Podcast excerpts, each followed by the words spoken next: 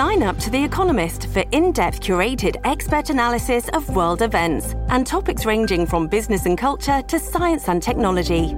You'll get the weekly digital edition, online only articles, curated newsletters on politics, the markets, science, culture, and China, and full access to The Economist Podcast Plus. The Economist is independent journalism for independent thinking. Go to economist.com and get your first month free.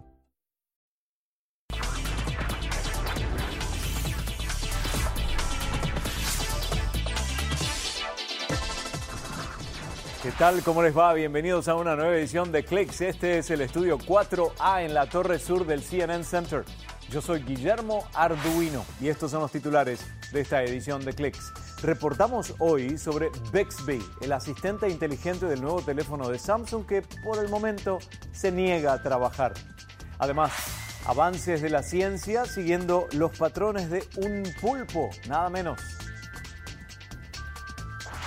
y el transporte público en Alemania en el tope de la lista del respeto al medio ambiente. My standby camera 2, standby to lose the nano walkways, lose them, standby your push in 3, 2, 1, dissolve. Gracias Victoria. A fin de marzo comenzamos la edición de Clicks con el evento Unpack de Samsung y allí en la ciudad de Nueva York Samsung presentó a Bixby, la competencia directa y más inteligente según Samsung de Siri y Alexa, los asistentes virtuales de la competencia. Esa es una característica del nuevo Galaxy S8, el nuevo teléfono de Samsung que busca sacar a la empresa de la mala experiencia con el descontinuado Samsung Galaxy Note 7. Pero hay un problema. Bixby no está listo para demostrar su inteligencia. Según Samsung, su sistema de activación de voz no está listo para la fecha de lanzamiento en Estados Unidos. La empresa por el momento no da una razón para esta demora. Es un momento delicado para la empresa Samsung ya que Bixby había recibido gran promoción con el lanzamiento del Galaxy S8 al extremo que se dedicó un botón para esta función en el borde del teléfono. Esto no significa que el Galaxy S8 no tenga éxito, solo podría ser una demora en el lanzamiento de este sistema Bixby.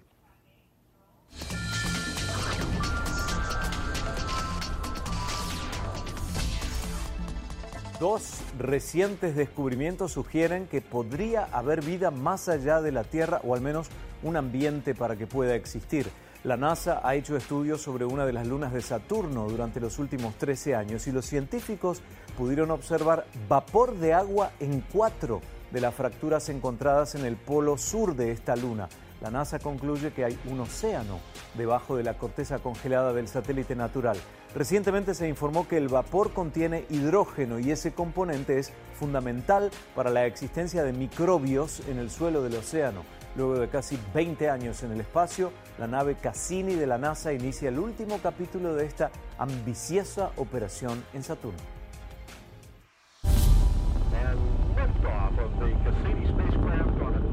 Cassini despegó hacia Saturno hace casi dos décadas y pronto pasará entre Saturno y sus anillos 22 veces, algo que no se ha hecho antes. Los científicos se refieren a la misión como la bola de lana. We are dive Vamos a navegar entre los anillos de Saturno y su atmósfera. Vamos a ir a más de 112.000 kilómetros por hora por espacio de 10.900 kilómetros. A esa velocidad, incluso un grano de arena puede dañar nuestros instrumentos o si está en el lugar incorrecto, podría destruir la nave. Muchos miembros de la misión Cassini aún celebran las imágenes que transmite, especialmente las de Saturno mirando hacia la Tierra. En esta imagen Saturno cubre el Sol y se ve un anillo de luz alrededor del planeta por el reflejo del Sol en la atmósfera. Y si miras con atención se puede ver la Tierra, Marte y Venus. La nave también dejó una sonda en Titán, una de las lunas de Saturno, que cuenta con lagos y mares de metano. Es el aterrizaje de una nave a mayor distancia de la Tierra.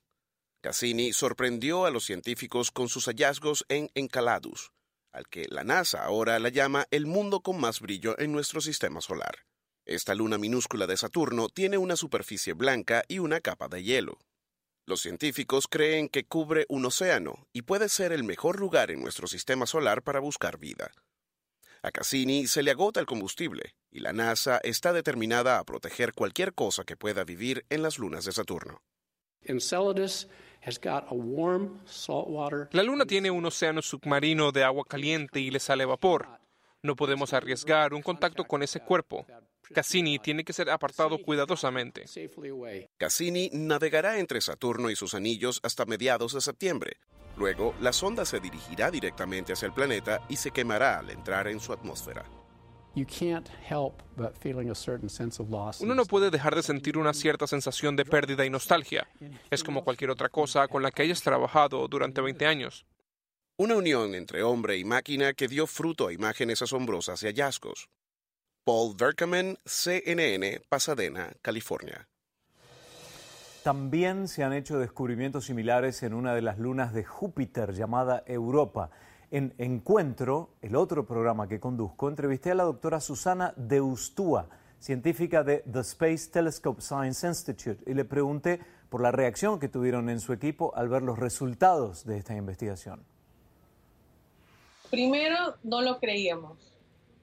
Siempre uno piensa en qué nos hemos equivocado, estamos imaginando esto, entonces analizamos los datos tres o cuatro veces de diferentes formas y sin embargo se quedaba ese rasgo de, la columna. Esa fue una observación. Lo, bonito en realidad era ver con la segunda imagen que, ocurrió también esa columna de agua en el mismo sitio donde lo habíamos, habíamos visto primeramente. Eso ya a uno le da pues una, una, es emocionante porque quiere decir que realmente hay, existen estos océanos líquidos y que realmente hay este vapor de agua. La vida realmente puede existir en lugares inhospitables para nosotros, o sea, en la Tierra se conocen lo que llaman los extremofilios, que son pequeños insectos o bacterias que viven, por ejemplo, cerca de un volcán submarino donde hay este sulfuro, ácido sulfúrico. Mm. Pero también en Europa, que, no tiene ácido sulfúrico, pero que, que tiene un agua muy fría, tal con que tenga agua, puede haber, puede haber vida. Eso, eso es lo esencial. La mm. temperatura es lo de menos. Mi diálogo con la doctora Susana Deustúa, científica de The Space Telescope Science Institute.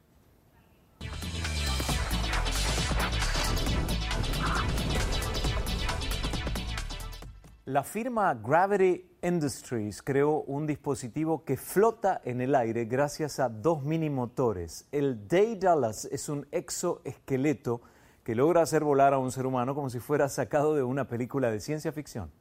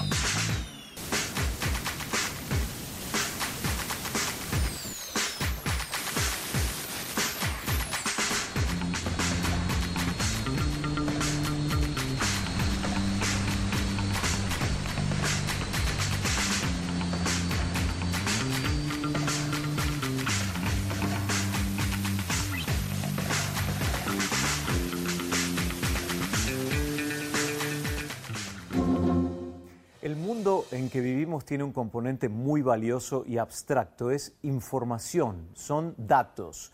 Y la propiedad de mucha de esa información es del Estado. ¿Somos conscientes de que el uso en un GPS, mapas, parques nacionales, por ejemplo, la investigación geológica es propiedad del Estado?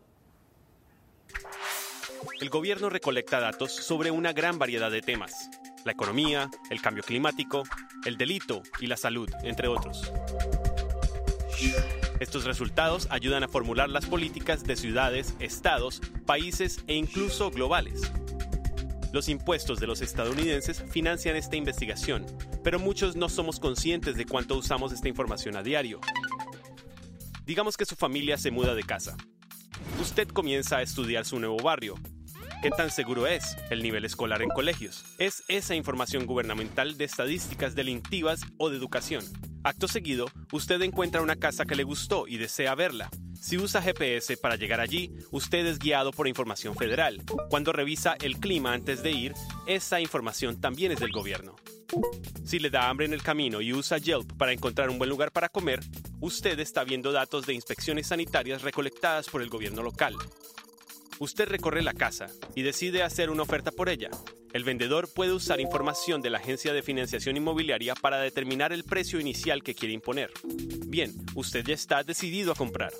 La Reserva Federal de Estados Unidos usa información financiera para determinar las tasas de interés, que estipula sus pagos mensuales hipotecarios. Si su abuela se muda con usted, la data federal de los precios de bienes y servicios determinan si ella recibirá o no más dinero por su seguro social. Incluso cuando usted no está usando data, esta puede afectar su bolsillo significativamente.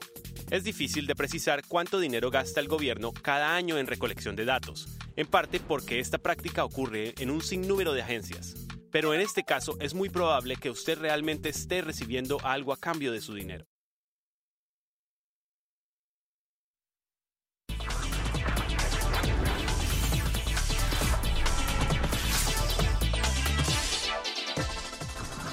Veamos ahora una historia que mezcla el entretenimiento con la innovación. Es una promesa para el futuro porque crea nuevos estilos de interacción con los del juego. Es un circo y lo hace para su curiosa audiencia y las grandes marcas. Con frecuencia hablo con gente y dicen, ¿a qué te dedicas? Y digo, manejo un circo. Y algunos responden, sí, trabajo para diseñadores de sitios web y también somos como un circo. Y yo les digo, no, no, no, no, realmente somos un circo, con rayos láser, fuego, robots.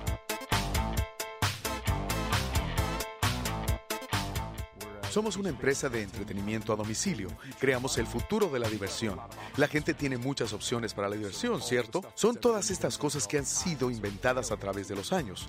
Tenemos disponibles desde bulbos, minigolf, a juegos de mesa y videojuegos. Agregamos eso al paisaje de un nuevo modo y agregamos estilos nuevos de interacción, nuevos estilos de juego. Antes de Two Bit Circus, básicamente éramos un club de beber con un problema de arte. Usted sabe, un grupo de nerds que se reunía una vez al mes. Colaboramos en varios temas, así que comenzamos a tener arte interactivo. Entonces llamó Microsoft y dijo, oigan, ¿les gustaría armar el entretenimiento para nuestra fiesta de E3? De repente decíamos, ¿hay potencial de negocio en esto? ¿Realmente somos un circo de alta tecnología? Era fascinante porque seguían apareciendo los clientes. Así que Intel, Honda, Cisco e IBM comenzamos a trabajar para estas empresas enormes. Solo un pequeño grupo de 30 nerds. Estábamos en la interacción del software, el diseño de juegos, la manufactura y francamente el entretenimiento en el hogar.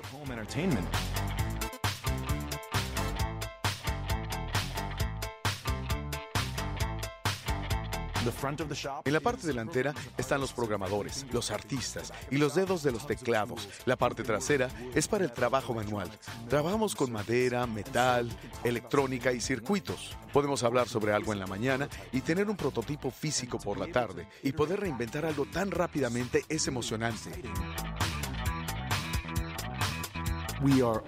Todos estamos dedicados a construir un microparque de diversiones un centro de entretenimiento de 4.600 metros cuadrados. Está enfocado en el futuro del entretenimiento, de la realidad virtual a la realidad aumentada, desde juegos sociales divertidos hasta interacciones personales innovadoras. Estas cosas son realmente divertidas. A veces no puedo creer que puedo decir que trabajo en estas cosas, pero realmente es un trabajo. ¿Sabes a qué me refiero? Y que quede claro.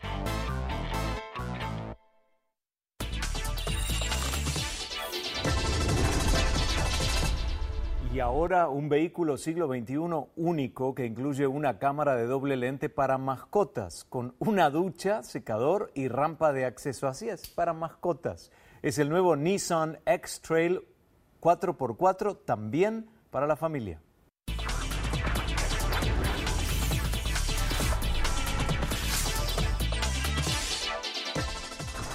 El tentáculo que les mostramos aquí no es para asustar a los niños, es un invento para ayudar a levantar, sostener y colocar cosas en su lugar y fue creado con un pulpo en mente. Se llama Octopus Gripper y es en efecto una mano biónica.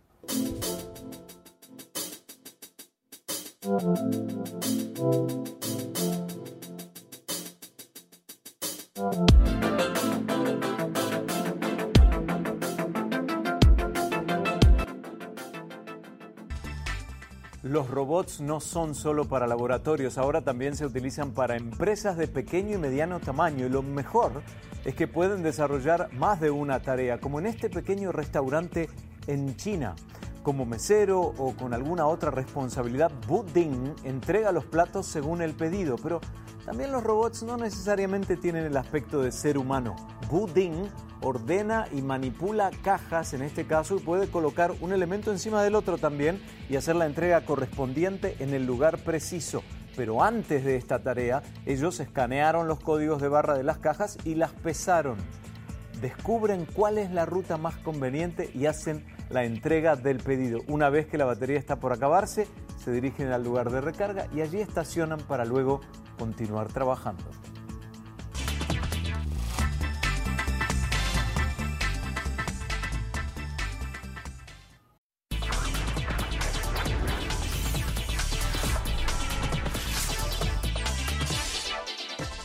Lo nuevo en transporte en Alemania es un tren silencioso que navega por sus vías sin emitir gases tóxicos, solo vapor de agua. Eso ya es una realidad. Se hicieron las primeras pruebas del Hydrail, así se llama, cuyo combustible es el hidrógeno y emite cero contaminantes.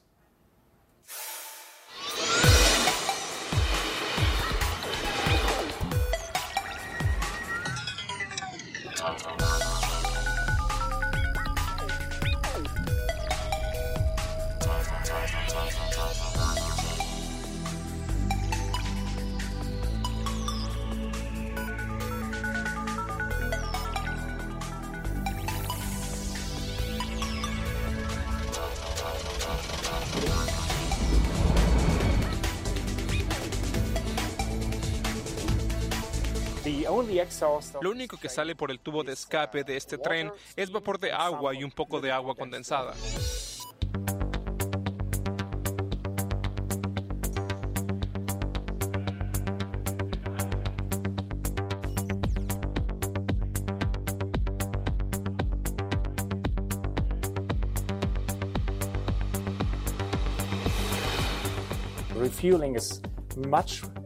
Llenar el tanque es mucho más fácil que en un tren de diésel. Solo hay que conectar la línea de combustible al tren y automáticamente se llena con hidrógeno.